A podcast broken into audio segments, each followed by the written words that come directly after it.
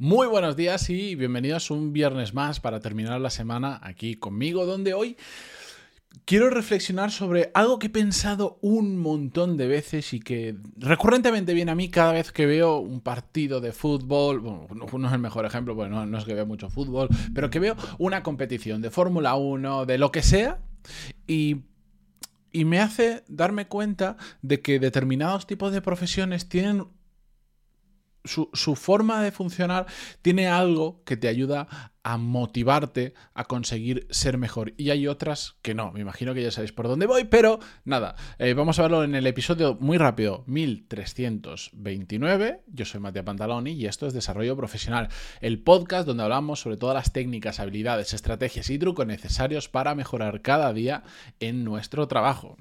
Para los, todo esto, hay gente que me dice, ¿por qué sigues repitiendo al inicio lo mismo si ya me lo sé de memoria? Bueno, pues que constantemente hay una rotación de gente que deja de escuchar el podcast porque se cansa, porque se aburre, porque no tiene tiempo, porque lo que sea, pero también mucha otra, de hecho es más la que entra cada semana que la que sale, de gente que lo descubre por primera vez y así que los, lo utilizo de, de presentación. Además es una forma para mí de, de, anclar este momento a la grabación del podcast. Es otro tema que otro día, si queréis, hablamos sobre ello. La cuestión es que antes de empezar con el episodio de hoy, a pesar de que va a ser muy breve, os eh, recuerdo que el patrocinador de esta semana es Nikis, un software que mejora la experiencia y facilita el trabajo a todo el ciclo eh, de vida de un colaborador, a toda la empresa. Es decir, un espacio donde podemos desde gestionar un proceso de selección, tener toda la documentación, contratos, nóminas, etcétera, guardada en un mismo lugar,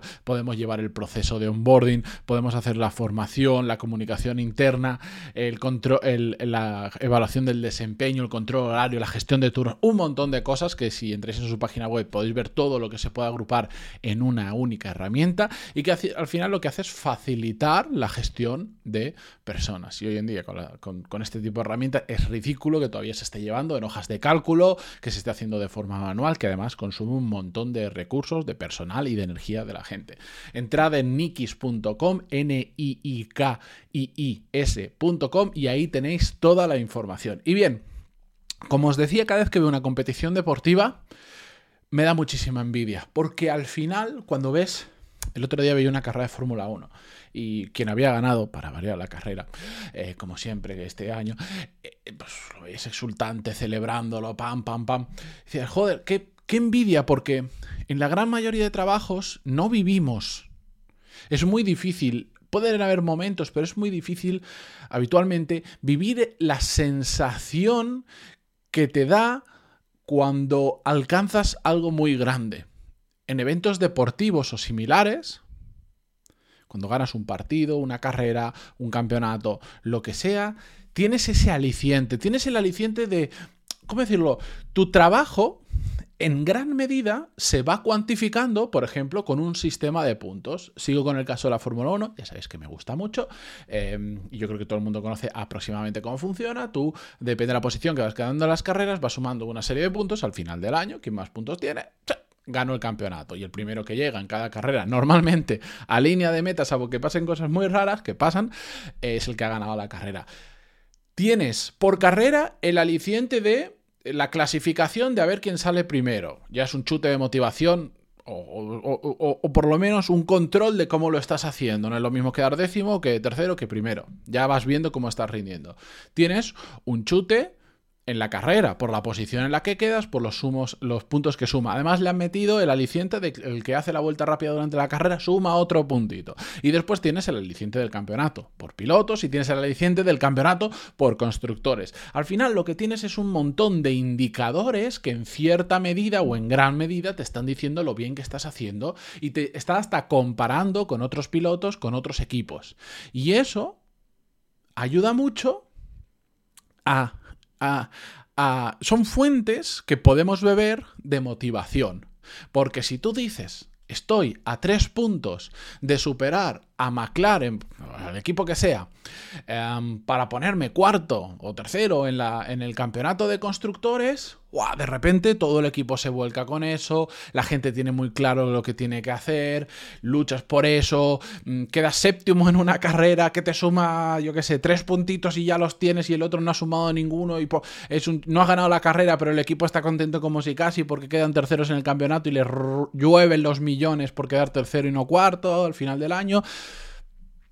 Son momentos son indicadores y son momentos muy puntuales que ocurren, pero que te dan una alegría de haber conseguido algo importante dentro de tu trabajo. Y nosotros, en nuestro día a día, yo no sé vosotros, eh, hay algunos trabajos que sí, pero en una gran mayoría no tenemos un sistema de puntos, que también tiene sus contras, pero en, en cuanto a la motivación, no tenemos nada ni nadie que nos esté diciendo, este mes o en este sprint, o en esta semana, o hoy, estás un 7 de 10, cuando la tendencia previa era un 5 de 10 y has mejorado dos puntos. O todo lo contrario, que también puede ser una fuente de motivación para, para antes eras un 7, ahora eres un 6, mm, tienes que volver a apretar. No lo tenemos, no ganamos un campeonato. Podemos utilizar un tema de facturación de la empresa, pero la realidad es que no es lo mismo. Y es algo que sí que no, puede ocurrir. No, no, yo no encontré una forma de, replicarlo en el mundo profesional, fuera de competiciones deportivas y de casos muy, muy concretos. Hay, en determinados trabajos el, rendimiento o performance, que suena mejor, em, del, trabajador muchas veces se puede, se puede medir perfectamente eh, y tú puedes ver cómo vas mejorando. Pero son cosas muy puntuales y suelen ser cosas muy de procedimientos siempre exactamente lo mismo, etcétera, etcétera. Pero en general la mayoría no lo tenemos y es una lástima. Para mí es una lástima, porque a mí me encantaría, después de haber estado currando todo el año como una bestia parda, ver que he quedado primero, segundo, tercero en el campeonato, que he cumplido algo súper gordo en comparación a otros. No lo tenemos. Para mí es una lástima. Eh, me encantaría vivirlo, de hecho, siempre la, única motivación que yo tendría por mm, entrar en una competición de lo que fuera, o cuando jugaba, yo jugaba al baloncesto, no, era, no es que fuera muy bueno, pero jugaba en el equipo de mi ciudad. Em, he vivido esa sensación, incluso muy en pequeñito, eh, de lo que es ganar un campeonato, de lo que es ganar un partido importante o perderlo y tal, y en lo profesional lo he hecho muchísimo de menos. Ahora bien, como no existe, como no funciona así, pues lamentablemente tenemos que aprender, o en mi caso tengo que aprender a, vivir con ello. Es una lástima porque creo